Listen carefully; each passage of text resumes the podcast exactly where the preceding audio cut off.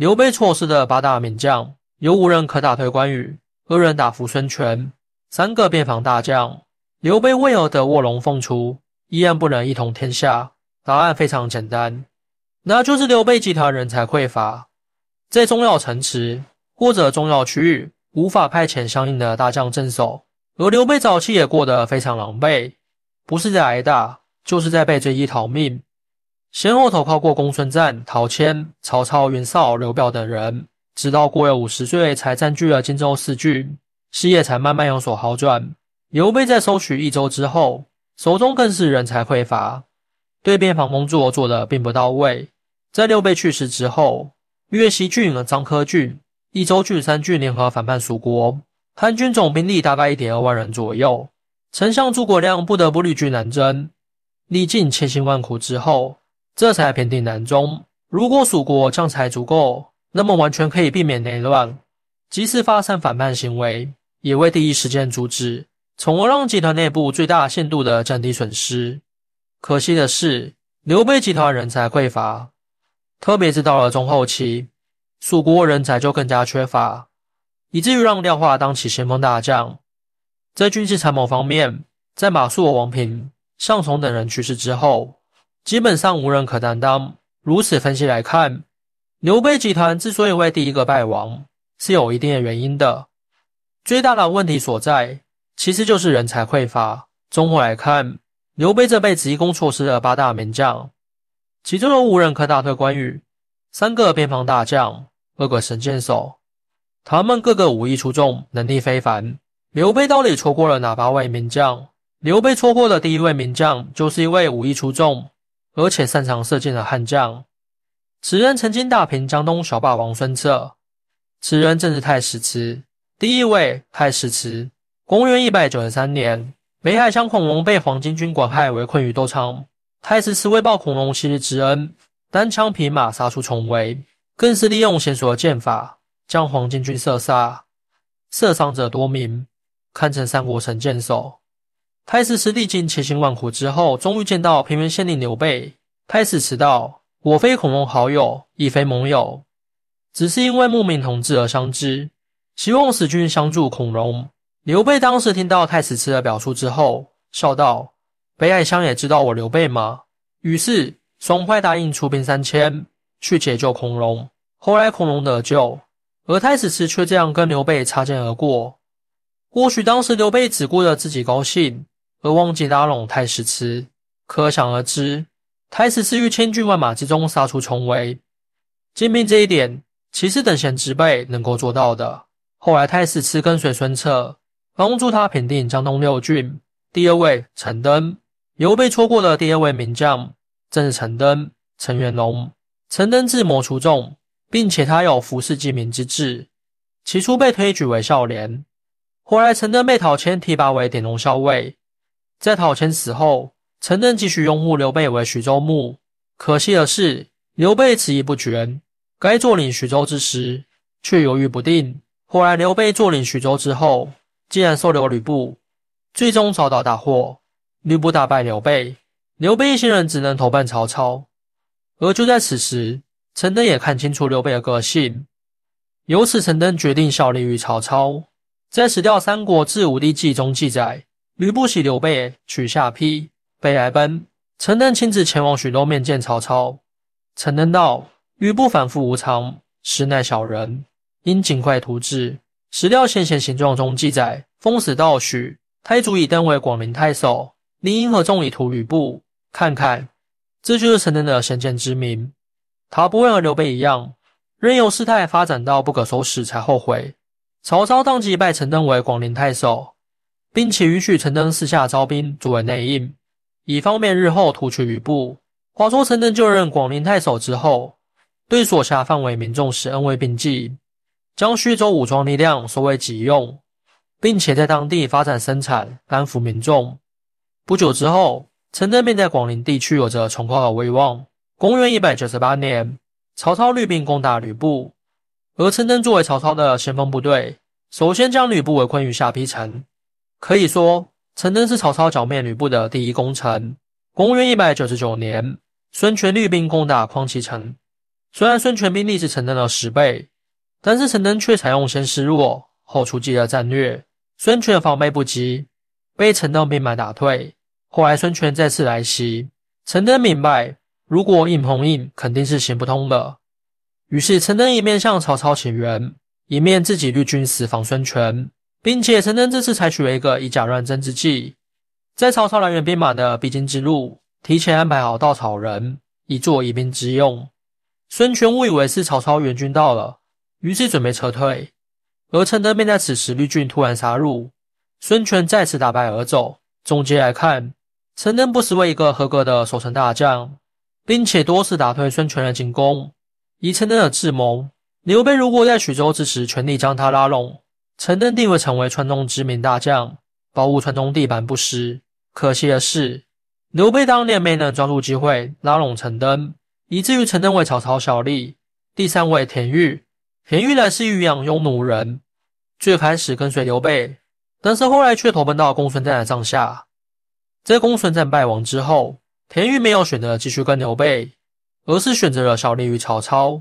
理论上来说，刘备本来就与田豫有过合作。如果刘备再努力争取一下，田豫是有可能继续效力于刘备的。那么田豫是不是有才？他的才能又如何呢？田豫之才主要体现在边关的防守之上。在田豫投奔曹操之后，便被升为郎陵令、益阳太守。最后还跟随曹操征战乌桓、斩古镜、破柯比能，曾经在新城打败孙权。从此之后，一直坐镇曹魏北疆，保证边关安宁。后来，田豫在曹魏官至太中大夫，封长而亭侯，深受曹魏重用。可惜的是，像田豫这样的人才没能跟随刘备。如果刘备得到田豫，那么关羽就不会孤军无援了，甚至上庸本地都会派遣田豫镇守。第四位，千昭。千昭早年便与刘备结交，在史料《孙楚千昭碑》中记载，君与刘备少长合硕，英雄同气，为文景之交。从史料来看，千昭的确是刘备早年的好兄弟。但是刘备为何没把千昭收入到自己帐下呢？千昭先后跟随袁绍、袁尚，最后才为曹操效力。显然，当时刘备处于事业的发展期间，正是需要人才的时候。刘备却没有好好争取千招，在千招效力于曹操之后，便很快被重视，先后担任校尉、中务军、平鲁校尉，并且率兵都督青州、徐州诸军事，在军事布防方面表现极为出色。在千招在任期间，打败东来流寇，从而使东部疆土得以平静。后来，千招被任命为右中郎将，担当雁门太守，在任期间开凿河渠，让所辖百姓受益。深得曹魏及所辖民众的信任。总体来看，田豫、千招都是刘备早年的朋友。千招为镇沙漠，先辈郑孔，是一个难得的边关大将；而田豫驻守北疆，名震当世，同样是一名优秀的边关大将。可惜的是，刘备却白白错失了田豫、千招二人，实在是可惜。第五位，文聘。文聘起初是刘表帐下大将，在刘表死后。文聘最终选择投奔曹操，而曹操也素知文聘忠义，于是，在文聘刚刚加入曹操阵营，就被任命为江夏太守，防止孙权、关羽。史料《三国志》记载，太祖先定荆州，江夏与吴界，民心不安，乃以聘为江夏太守，指点北兵，委以边事。在刘备入川时期，文聘联合曹魏大将乐进共同镇守襄阳，在此期间。文聘率先对关羽发起过攻击，并且将关羽战船烧毁，辎重损失严重，从而震慑关羽，让关羽不敢轻易打襄阳的主意。其实，在三国之中，能够将关羽打败的大将为数不多，而文聘就是其中之一，足以证明文聘之才确实是足以堪当大将，镇守一方。文聘不仅打退过关羽，而且在公元二百二十六年之时，文聘还曾经率兵将孙权打败。史料《三国志》记载，孙权以五万众自为聘于石阳，甚急，聘坚守不动，权坐十余日乃解去，并罪击破之。看看孙权当年被曹操称赞，但是在文聘面前，丝毫没有占到半点便宜，相反的，还差点全军覆没。因此，总结来看，文聘不失为一个合格的边关大将，与田玉、千招二人别具一色。可惜的是，刘备当年依附于刘表之时。没能与文聘建立良好关系，反而被后来居上的曹操钻了空子。第六位张辽，张辽字文远，与关羽是同乡，先后与丁原、何进、吕布等人合作共事过，最后才投奔到了曹操帐下。公元一百九十四年，刘备坐领徐州，不久之后，刚刚被曹操打败的吕布前来投奔刘备。刘备当时刚刚占据徐州不久，不晓得如何扩大地盘，却将吕布收留，并且将吕布安排在小沛城。所幸的是。张辽在这个时候跟关羽结识，因为他们都是山西人。张辽由于自己手中有兵马，因此他和吕布之间相对独立。这也是为什么吕布在私下不敢在张辽面前太过嚣张的原因之一。公元一百九十九年，曹操打败吕布，最终将吕布的成功高顺能斩杀，而曹操亲自收降张辽。可惜的是，刘备再次失去像张辽这样一员上将之才。如果在小沛之时，刘备可以利用关羽游说张辽，相信难度不大。毕竟吕布那时候，张辽知道吕布是靠不住的。只可惜刘备当时并没有那样做。在张辽投奔曹操之后，位列五子良将之首，在合肥之战中打退孙权，并且孙权因此而贴上孙十万的标签。张辽只贴的传说也来自于合肥之战。总体来看，张辽正整踏顿，大破乌桓。合肥之战打败孙权，是一个难得的上将之才。在襄樊之战中，张辽也是曹操手中最后一个王牌大将。曹操准备用张辽来对付关羽，逐渐在曹操心中，张辽是完全可以匹敌关羽的。第七位，张任，川东大将张任可谓是智勇兼备，并且忠义坚毅。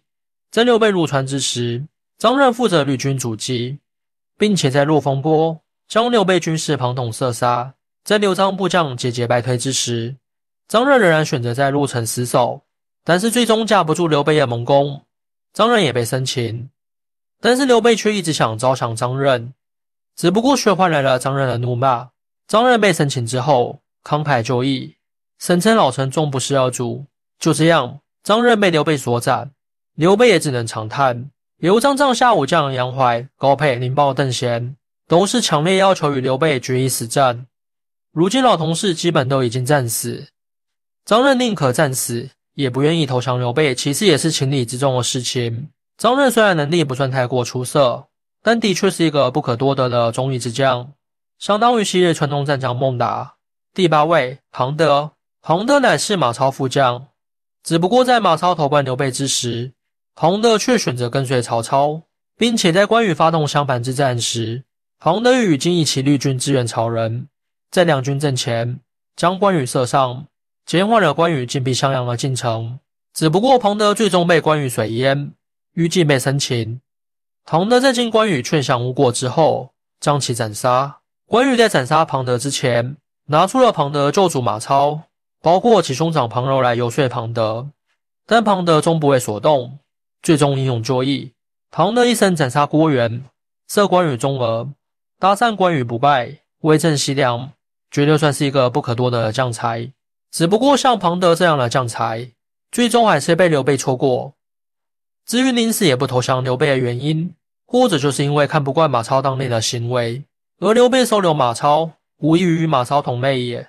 各位看官朋友，你们知道庞德为何临死也不投奔刘备吗？总体来看，刘备一共错失八大名将。其中，田豫、千兆、文聘三人堪当边关大将，而陈登堪当一方城池总管，兼任军事参谋，用以协助镇守荆州是不错的选择。而太史慈、张任、张辽、唐德四人是一个不错的军事组团，用以上阵退敌、冲杀突围，亦或是镇守重点城池。他们四人都是不错的组合，欢迎大家一起来讨论。您的支持是我更新的动力。更多精彩内容，请关注伴你听书。